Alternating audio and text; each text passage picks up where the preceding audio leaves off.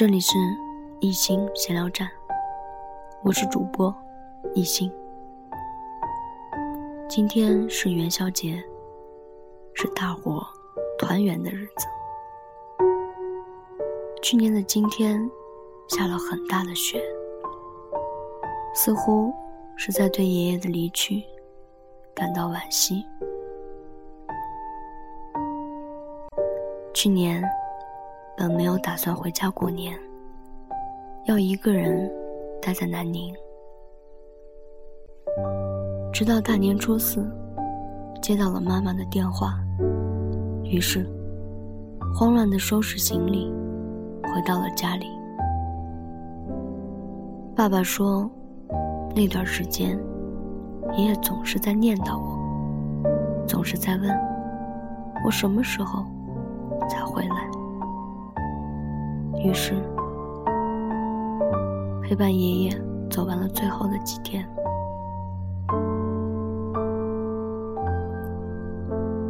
那段日子不堪回顾，爷爷被病痛不断的折磨。我们能看得出来，他很疼，但终究有多疼，我们根本无法想象。也无法体会。于是，爷爷离开了我们。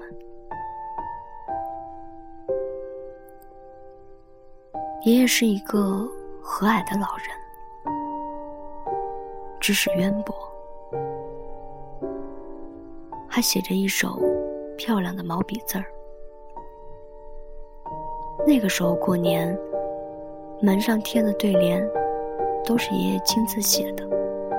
等他写好，我们贴到门上。在过年的时候，爷爷还会做一种非常好吃的小点心，叫做水晶饼。水晶饼的制作工艺非常的复杂，但究竟它的工艺有多少道？我已经记不清楚了，只是记得爷爷为了做好水晶饼，会忙活上一天。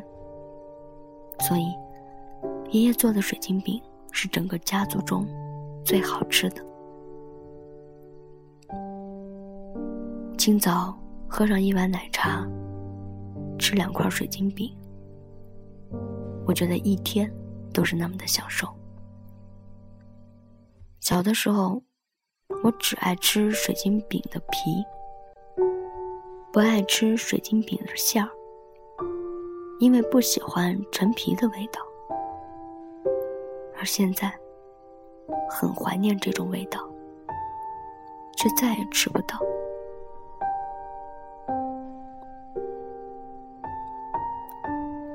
爷爷是我见过很全能的人。会照顾家，会织毛衣，还会很多乐器，还特别特别的细心。爷爷特别喜欢玩魔方，还有打麻将，尤其是玩魔方，出奇的厉害。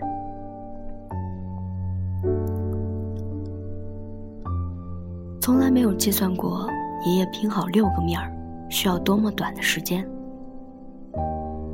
反正就是很快，一眨眼的时间，六个面儿立即拼好。不管那个魔方到底有多么的混乱，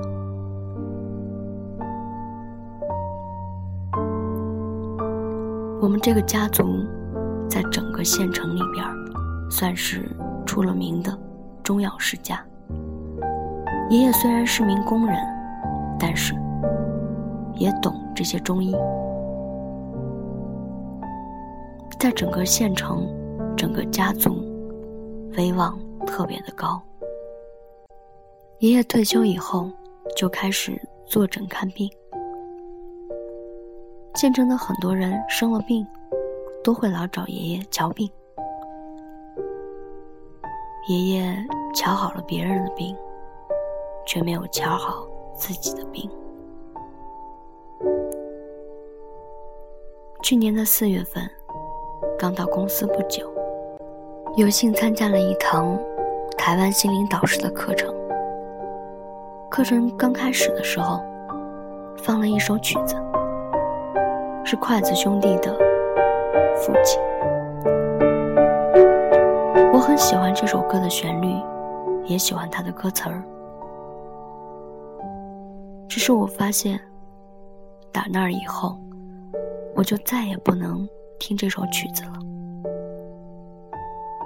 那天，我作为一个工作人员，哭得一塌糊涂。这首曲子让我想起了爷爷，还有爸爸。去年的今天，一大清早见到爸爸，从他的眼神里，我看到了。无助、无奈和撕心裂肺的疼。当时什么安慰的话都说不了，只是轻轻的叫了一声“爸爸”，便抱住了他。此时此刻，我才发现“爸爸”这两个字儿显得那么的沉重。爷爷很疼爸爸，爸爸也爱爷爷。爸爸是爷爷的儿子中和他最像的。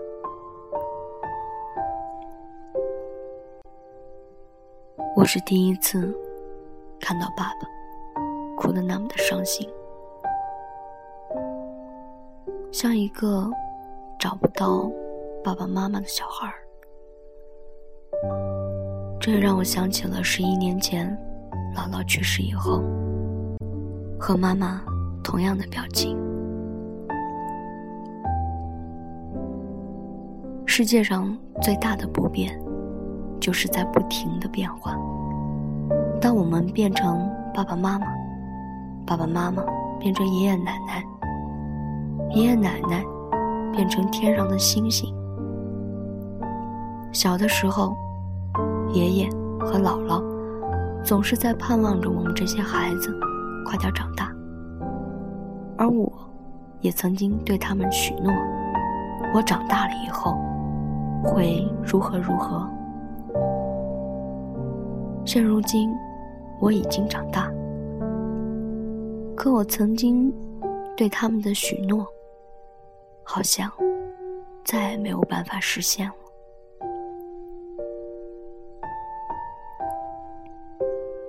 小的时候过年，要给太爷爷和爷爷磕头，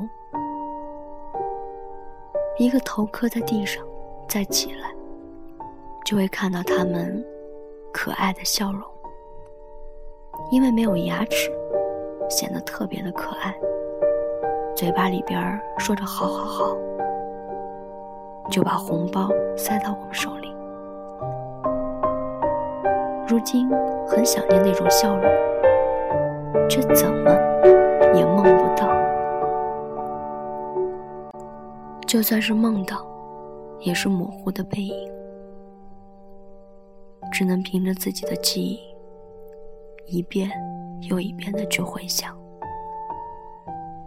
我想，爷爷是挂念我们的，于是，他在去年的今天离开了我们。他是希望，就算离开了我们，也让我们不要孤单。因为从今往后，每年的这一天，我们都会和整个家族相聚在一起，团团圆圆的。可这个团圆，唯独少了爷爷。